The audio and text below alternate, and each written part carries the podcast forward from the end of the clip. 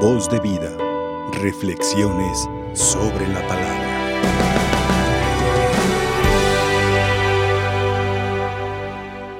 Cuando yo estudié el catecismo de Ripalda, hace algunos añitos, aprendí que la fe es una luz y un conocimiento sobrenatural que nos lleva a creer lo que no vemos. Y hoy el Evangelio nos habla de este centurión romano. Él no era ni siquiera del pueblo de Israel. Y hablando en términos de ahora, pues no era ni católico. Y sin embargo, demuestra una fe y una confianza tan grande en Jesús que le dice, Señor, no es necesario que vengas aquí a ponerle la mano a mi criado a untarle algo a curarlo. Basta con que tú expreses tu deseo y él quedará sano. Y le dice, le pone el ejemplo de él mismo, que él es un soldado bajo las órdenes de otros, pero que también tiene gente a su cargo y lo obedecen en todo lo que él manda. Y por eso Jesús le dice, no he encontrado una fe tan grande en Israel como en este hombre. La fe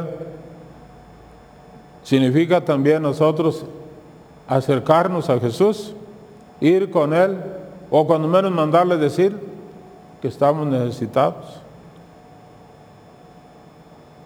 La fe es un don de Dios y es muy valioso ese regalo y a veces no lo queremos. Una vez un maestro estaba dando su clase y quería explicarles a sus alumnos lo que es la fe hecha obras. Y él acá por dentro pensó una dinámica. En ese tiempo, hace muchos años, no, no había relojes como ahora, que todo el mundo trae reloj. O ya no trae reloj porque ya el celular ya te marca la hora. No, en aquellos años era raro la persona que traía reloj. Era un señor don, un hacendado, una persona muy rica, pero no todo el mundo traía relojes. Y había unos relojes así bonitos que los traían con una cadenita, los echaban en la bolsa o acá en la chamarra y así. Querían ver la hora, sacaban su reloj. Yo me acuerdo de esos relojes. Un maestro tenía un reloj muy bonito, un reloj de oro, valiosísimo, muy valioso.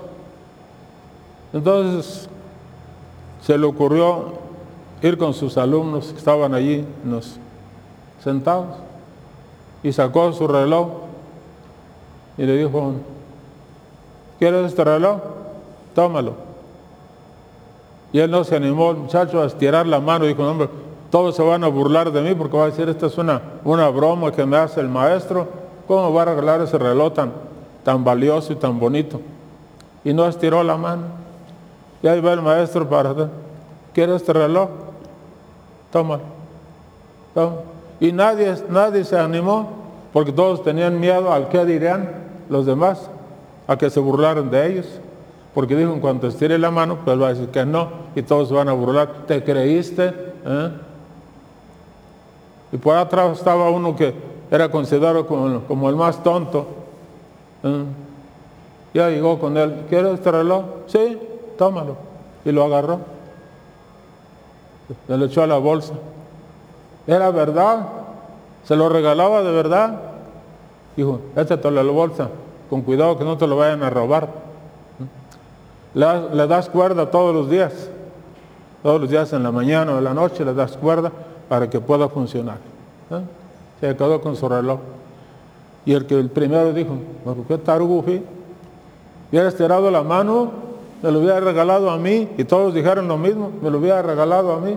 Pues no, nomás le tocó, el más tonto a él le tocó el reloj. Dios le da la fe a los más tontos. ¿eh? Al muy listo, al que se cree mucho, ese no. Porque se cree autosuficiente. Pero esa fe ocupa dársele cuerda todos los días, como le dijo el maestro al muchacho, le das cuerda diario. ¿eh? Una fe sin cuerda, pues no sirve, pues hay que alimentarla, hay que nutrirla con la oración, ¿eh? Acercándonos a Dios, con la Eucaristía y todas las demás devociones que podamos nosotros tener. Pero hay que aceptar, hay que estirar la mano. Dios no nos vacila, Dios nos dice la verdad y si nos promete eso es que nos lo quiere dar. Pero hay que creer en Él siempre. En una ocasión iba un misionero a China, iba en un barco, iban muchos, bueno, en el barco iba mucha gente, pero allí iba el misionero. Llegaron a un lugar en el mar donde se acabó el viento, ya no había nada de viento. En aquellos años esos barcos eran empujados por el viento, con las velas así, los llevaban, pero no había motores como ahora, eh, los barcos que tienen muchos eh, medios de caminar aunque no haya viento. Ya estaban anclados, parados nomás a medio mar, sin poder avanzar para nada. Pasaba un día y nada de viento, nada. Entonces el capitán se acordó y, fue allá abajo un camarote y estaba el misionero. Dijo, oye, pues tú eres misionero, tú eres creyente, tú crees en Dios. Pídele que, que nos mande el viento. No tenemos nada, no podemos caminar. Y ahí cerca está una, una isla donde hay pura gente mala. Pueden venirse para acá y, nos uh, asaltan. Pídele que haya viento. El misionero le contestó, dijo, sí, le voy a pedir. Nomás primero tú levanta las velas al, arriba. No, pero ¿cómo las voy a levantar? Si no hay nada de viento, se van a burlar de mí todos. todos los marineros van a decir, este loco, está levantando, alzando las velas en, y, no hay nada de viento, ¿para qué? ¿Para qué lo levanto? Bueno, entonces no, no habrá viento si no habrá viento. Si tú no alzas las velas, no habrá viento. Y obedeció, y alzó las velas. Después volvió con el misionero que estaba ahí abajo. Dijo, oye, ¿qué estás haciendo? Pues sigo rezando. Me pediste que rezara para que hubiera viento. Ahora reza para que no haya. Ya no hayamos que hacer con tanto viento. Ahora pídele a Dios que, que no sea, que no tanto, más poquito viento porque no podemos controlar. Hay que alzar las velas, hay que alzar las velas y Dios nos soplará. ¿eh? Hay que alzar las velas. La fe exige una respuesta, por eso el centurión le mandó decir a nuestro Señor, si no le hubiera mandado decir nada, no digo que Dios no se hubiera dado cuenta, porque Él sabe todo, pero no hubiera realizado ese milagro, esa curación. Es necesario ir y decirle, Señor, tengo esta necesidad, esta otra y esta otra.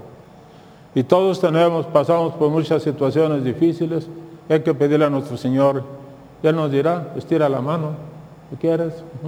No nos hagamos como aquellos muchachos orgullosos que pensaban que era una vacilada y no quisieron el reloj. Cuando estamos en la Santa Misa venimos, dice el Padre, este es el misterio de nuestra fe o el sacramento de nuestra fe. Y estamos acostumbrados a contestar, pues cualquier lo que dice. Anunciamos tu muerte, proclamamos tu resurrección, etc. ¿eh? Pero que sea verdad lo que decimos. Pidámosle nuestro Señor mucho por este mundo en que vivimos ahora tan incrédulo, que más bien se guía por la ciencia. Si llueve, ah, pues cómo no va a ver que el viento de allá y el viento salicios y el viento contralicio y todo atribuyen a la ciencia y a Dios no. ¿Mm? ¿Quién manda los vientos? ¿Quién ordena todo? Dios nuestro Señor. Que Él pues aumente nuestra fe para que consigamos la salud del alma y del cuerpo. Voz de vida. Reflexiones sobre la palabra.